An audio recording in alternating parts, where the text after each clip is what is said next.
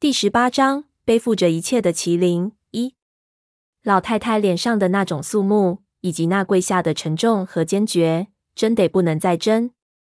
她是一个在北京城里可以呼风唤雨的老太太，她是江湖上叱咤风云的老九门，她是年近暮年的长辈，这里家财万贯的一家之主，随便哪个身份都能轻易的把我们压死。然而，她跪了下来，跪得如此理所应当，如此决绝。好像只有这种举动才能体现他的虔诚。我的吃惊丝毫不减于其他人。在老太太跪下的几秒钟里，好像有一只手忽然压住我的肩膀，让我的膝盖发抖。好不容易，我才忍住跟着跪下的冲动。我不知道这是我的奴性使然，还是因为气氛实在太诡异了。那一瞬间，我忽然就有一种感觉，我和闷油瓶可能是不同的。他的世界，我也许永远无法理解。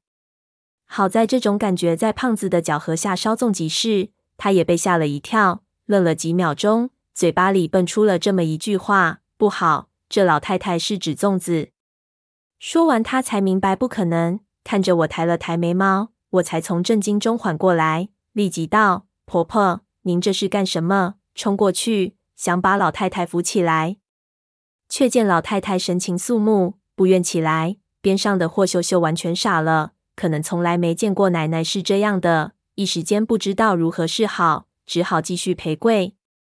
奇怪的是，闷油瓶也没有任何的举动，看着他犹如一尊雕像，这样不成体统。我也没处理这种场面的经验，一下不知道如何是好，给胖子使了个眼色，胖子也蒙着呢，不过比我反应快，立即和我上去。强行把老太婆扶了起来，老太太的眼睛始终没有离开过闷油瓶。扶她坐下，胖子就道：“老太太，你是没见过这么雄壮的手指下的腿软，还是干妈？二十一世纪了，咱不行就理了行不？您这么玩，您不怕膝盖疼，我们还怕折寿呢。”老太太就没理会他，只看着闷油瓶，问道：“你还记得我吗？”闷油瓶摇摇头。胖子就道：“别说你，前段时间连他胖爷他都忘了。”老太婆就咬了咬下唇，也对，你肯定什么都不记得了。如果你还记得，你可能不会来见我。我就问道：“婆婆，难道你们认识？”她静了静，才道：“何止是认识？我一听你说到他，我就明白我女儿到底出了什么事情了。”我和胖子对视一眼。就见老太婆似乎无比的疲惫，坐了下来，一下就垂下泪来。看来是阿妈害了你。报应，吴老狗和劫老九子侄相残，我们的儿女陆续失踪，都是报应。做我们这一行，果然是逃不过天理循环。我无比的好奇，感觉到事情越来越顺，有点想追问，又一下子不知道问什么。秀秀就在边上安慰道：“奶奶。”老九门这么多年传下来了，很多都子孙兴旺。要说报应，我觉得不太像，有些巧合应该是意外。您不用太过宿命。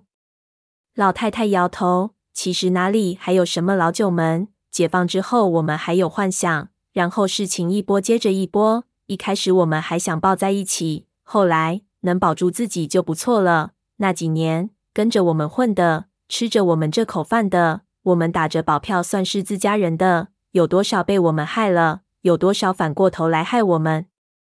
旧社会的时候，还有道义，还有江湖。黑背老六一把刀就能保着一条街的，那几年就什么都没了。我们从来没想过人能坏到那种程度。他道：等到连我们这种人也开始害人，我就知道老九门的气数尽了。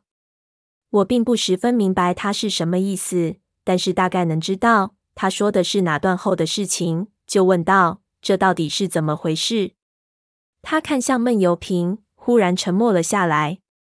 这种沉默与我非常的尴尬。我知道他可能是在思考，我不敢打打断，怕他烦起来起逆反情绪，就忍住没有催促。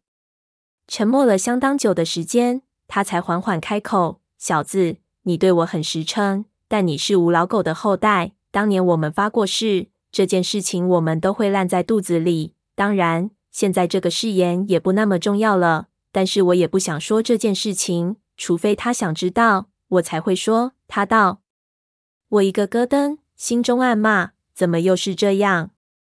每到这种时候，三叔是这样，爷爷当年也是这样，现在这老太婆也是这样。似乎他们心中有个大的卡子，卡在心口，就是不愿提及卡子里面的秘密。他们这烂摊子到底是个什么情况？我看向闷油瓶，看他如何反应。老太太也看向闷油瓶，眼神中的感情非常复杂。你想知道吗？闷油瓶和他对视，并不回答。我对闷油瓶使了一个眼神，让他快问啊，千万别错过这个好机会。但是他看了看我，却摇了摇头。所有人都有点吃惊。你不想知道？老太婆问。闷油瓶的眼神中淡然如水。我并不相信你。老太太和他对视，脸色一下就开始变化。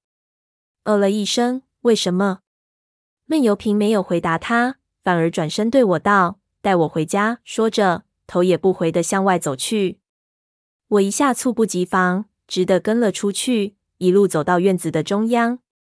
胖子也立即跟了出来。我都能想象老太婆目瞪口呆的神情。胖子也是莫名其妙，大概觉得怎么小哥忽然又这么性格了。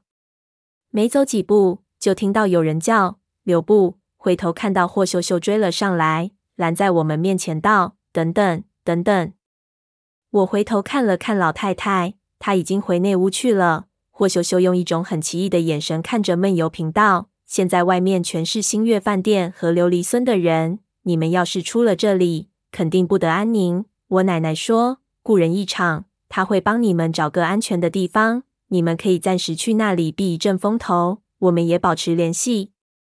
他还有好多事情要问你们。你奶奶该不会也对我这赃物感兴趣吧？胖子扬了扬那只玉玺。我家小哥说了，我们不相信你们。霍秀秀道：“我奶奶从来说一不二，你们就从了吧。”对大家都好，而且你们现在又能去哪儿呢？说着顿了顿，问我们眨了眨眼睛，指了指闷油瓶。其实关于他的事情，我想我可能知道一点。